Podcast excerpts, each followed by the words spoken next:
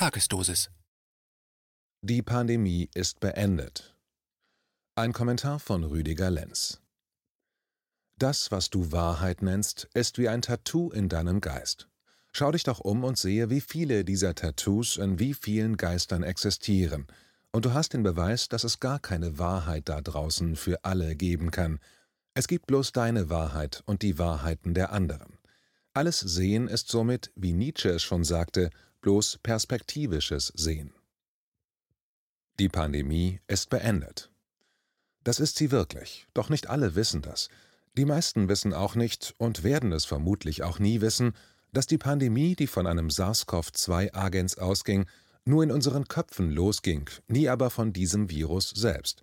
Materiell ist die SARS-CoV-2-Pandemie genauso in uns eingedrungen, wie jedes andere Virus auch um die Welt zieht, sich vermehrt, mutiert, sich anpasst und zum Leben einfach dazugehört. Wie alle anderen Keime und Pilze auch, die im Großen und Ganzen nicht sonderlich gefährlich für die Mehrheit der Menschen sind. Zur Erinnerung, in uns leben ungefähr 80 bis 100 Billionen Kleinstorganismen in Symbiose mit uns zusammen. Das sind mehr, als wir Zellen in uns haben, aus denen wir bisher glaubten, ganz alleine zu bestehen. Wir sind Holobionten, Lebensgemeinschaften, und selbst in unserem Genom sind diese Symbionten aktiv und verändern unsere Gene. Ihre Gene sind Teil unseres Genoms. Wie kann ich es wagen, dies zu behaupten? Ich bin nämlich gar kein Mediziner, Virologe oder Epidemiologe. Nun, ich verfüge über das, worüber sehr viele Menschen verfügen, einen klaren oder gesunden Menschenverstand. Ich habe mich mit beiden Seiten, denen, die bis heute an die Pandemie glauben und denen, die das nicht glauben, auseinandergesetzt.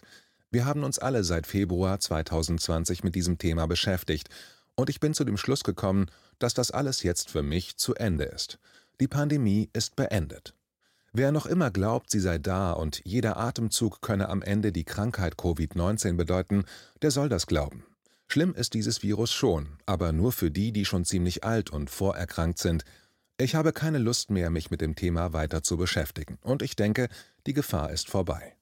Ich denke auch nicht mehr, dass wir in eine Diktatur schlittern, denn es gibt mittlerweile wirklich sehr viele gute Leute, die diesem Pandemiesystem zumeist rechtlich derzeit die Stirn bieten. Der PCR-Test, mit dem fast weltweit die Infizierten von den Nicht-Infizierten getrennt werden und bei den Infizierten dann Quarantäne angeordnet wird, ist vollkommen unzuverlässig und, das ist sein größter Knackpunkt, er kann gar keine Infektionen nachweisen, da Infektionen ein physiologischer Prozess in uns Menschen darstellt.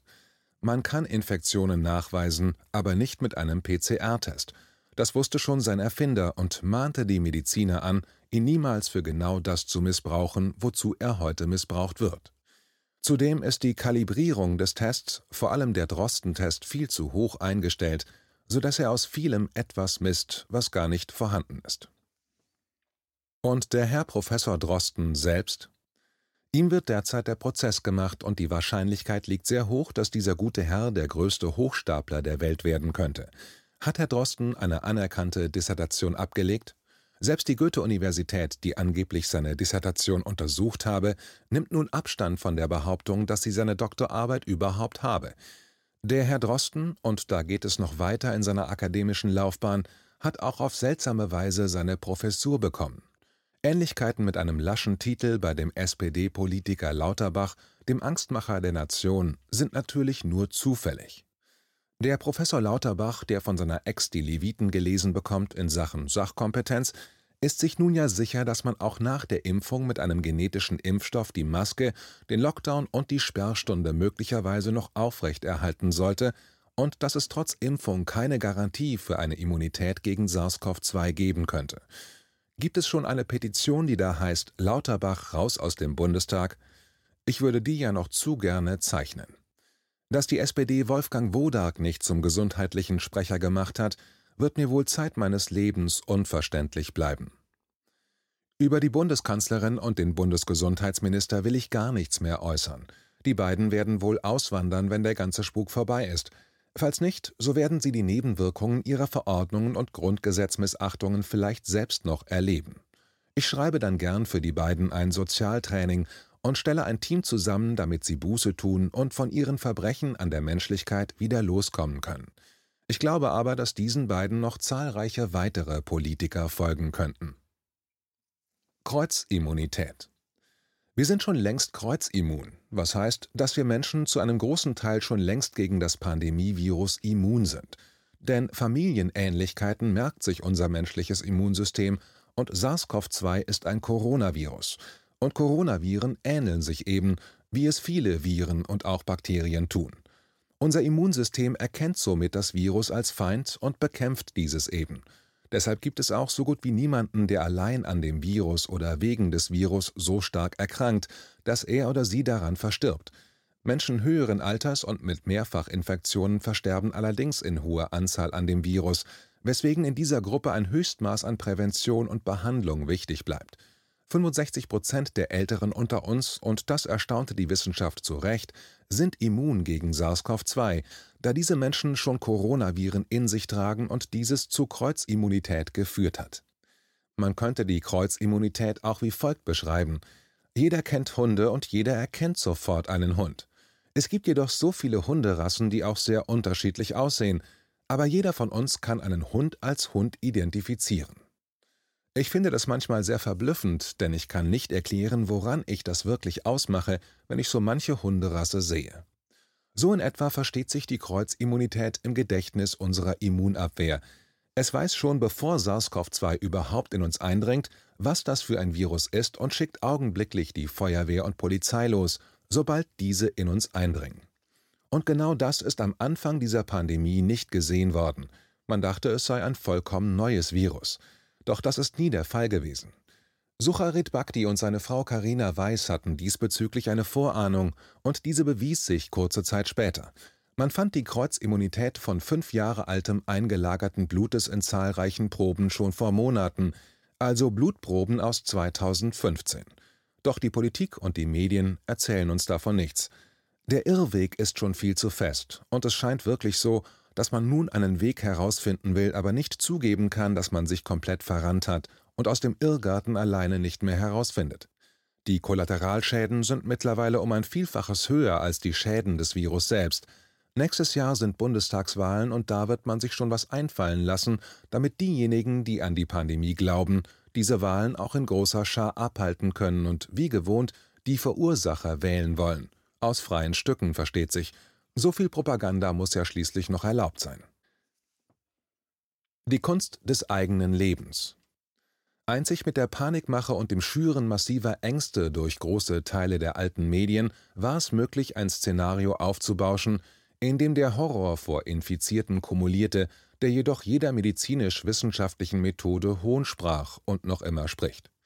Aus den Köpfen und Herzen der breiten Öffentlichkeit ist dies alles nicht mehr wegzudenken, und in eben diesem Dilemma, vor dem Wolfgang Wodak schon im Sommer warnte, sitzen auch wir, die wir den Betrug durchschauen, tief mit fest.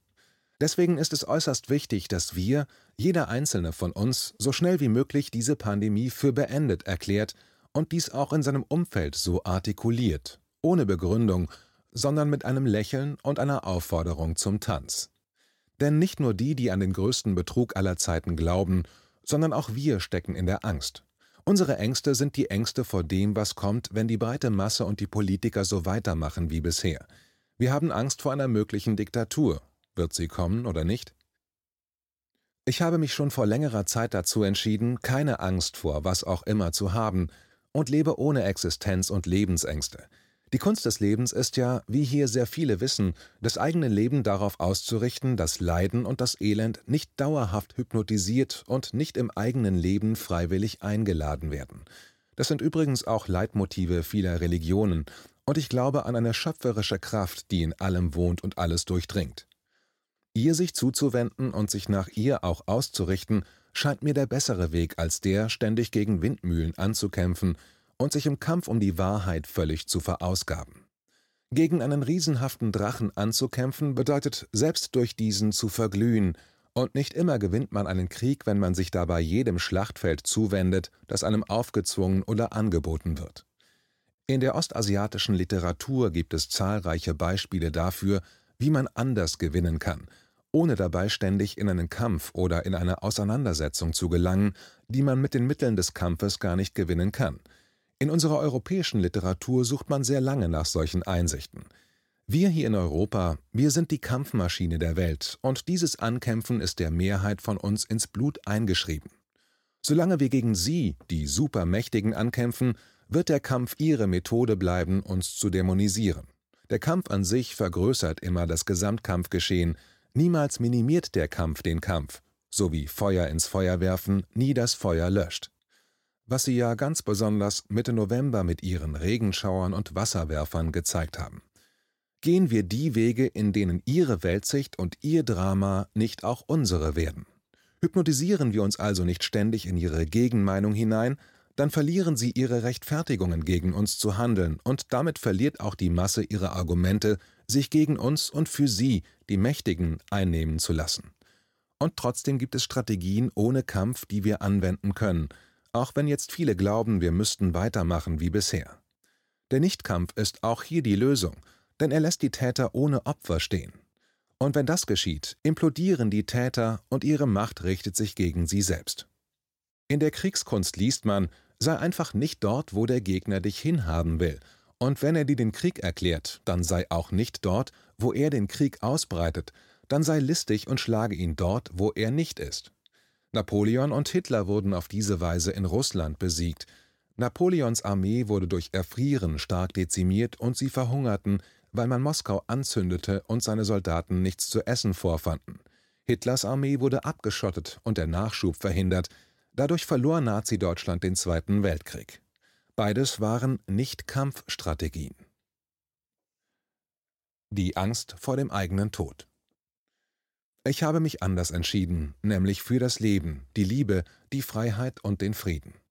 Wer sich wirklich für sich selbst entscheidet, der wird im ganzen Universum lebendig und überwindet so die große Angst, die das Spiel der Regierung, der Hauptmedien und der schwarzen Wissenschaft ist, der Tod. Der Tod ist nicht der Tod, von dem Sie uns berichten wollen. Und wer das für sich versteht, ist frei vor Ihnen, vor Ihrem Gefängnis, das Sie in unsere Herzen so gerne einpflanzen wollen. Habt Angst, wir sind eure Retter.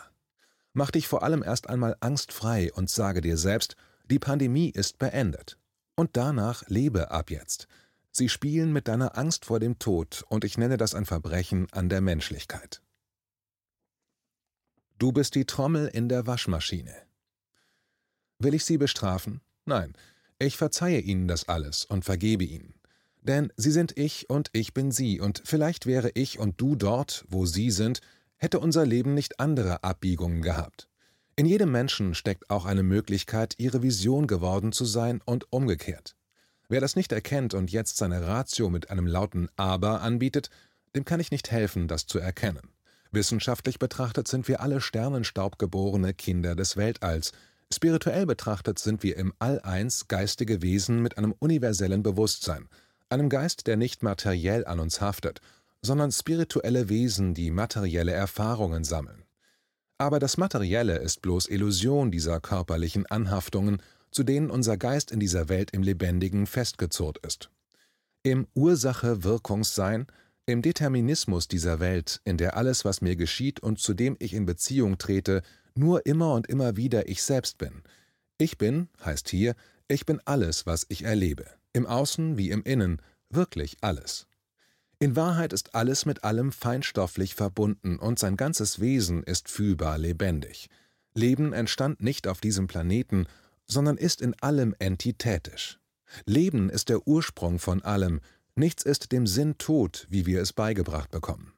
Geburt, Leben und Tod sind Übergänge, Seinszustände, in die unser Geist seine Möglichkeiten in der Art ergießt, wie wir zu denken, fühlen und zu handeln erlernt haben. Jeder einzelne Mensch ist eine Galaxie im Universum des Lebendigen an sich, und jeder ist, im Ganzen betrachtet, gut so, wie er ist, und es ist gut so, wo er gerade steht. Das Leben ist ein kostbares Geschenk an unseren Geist, voll und ganz zu sein und unabhängig vom Geistigen materielle Erfahrungen zu machen, die zeitlichen Abfolgen unterworfen sind, was ja auch sein Schönes hat. Und wenn du frei bist, wirklich frei, dann wird dich dein Leben reich mit allem beschenken. Es kommt einzig darauf an, wie du durch dich selbst wirkst. Das ist das Geheimnis des Lebens, das gar keines ist. Es offenbart sich tagtäglich und in allen Momenten in dir. Schenkst du dir Angst, so wird sie in allem sein. Schenkst du dir keine Angst, so wirst du in der Liebe sein. Alles, was du dir schenkst, wird dann sein und mit dir nach Verbindung und Ekstase trachten. Die Welt ist immer nur so, wie du bist, und genau so wirst du sie dann interpretieren, weil alles, was du siehst, fühlst, verstehst oder empfängst, alles bist du, nur du allein und somit auch die Welt, die du mit eben diesen Sinneseindrücken dann flutest. Die beiden großen Schöpferenergien von uns Menschen sind die Angst und die Liebe. Sie sind wie Farben in deinem Zimmer. Mit welcher wir unsere Welt malen, das entscheiden wir, immer nur wir. Die Pandemie ist beendet. Das ist die Wahrheit. Denn all diejenigen, die das schon im Februar oder März 2020 sagten, schrieben oder via Bildschirm in Interviews sagten, sind Menschen voller Liebe für den Menschen. Wer in Sucharit Bhaktis oder Wolfgang Wodaks Bemühen nicht die Liebe für uns alle erkennt, der ist der Liebe noch nicht fähig, hat sie unter den Trümmern des eigenen Lebens verschüttet. Wir befinden uns alle gerade im Schleudergang und die Welt ist die große Waschmaschine. Doch was am Ende zählt, ist die Trommel, unsere Seelentrommel. Peggy Rockteschel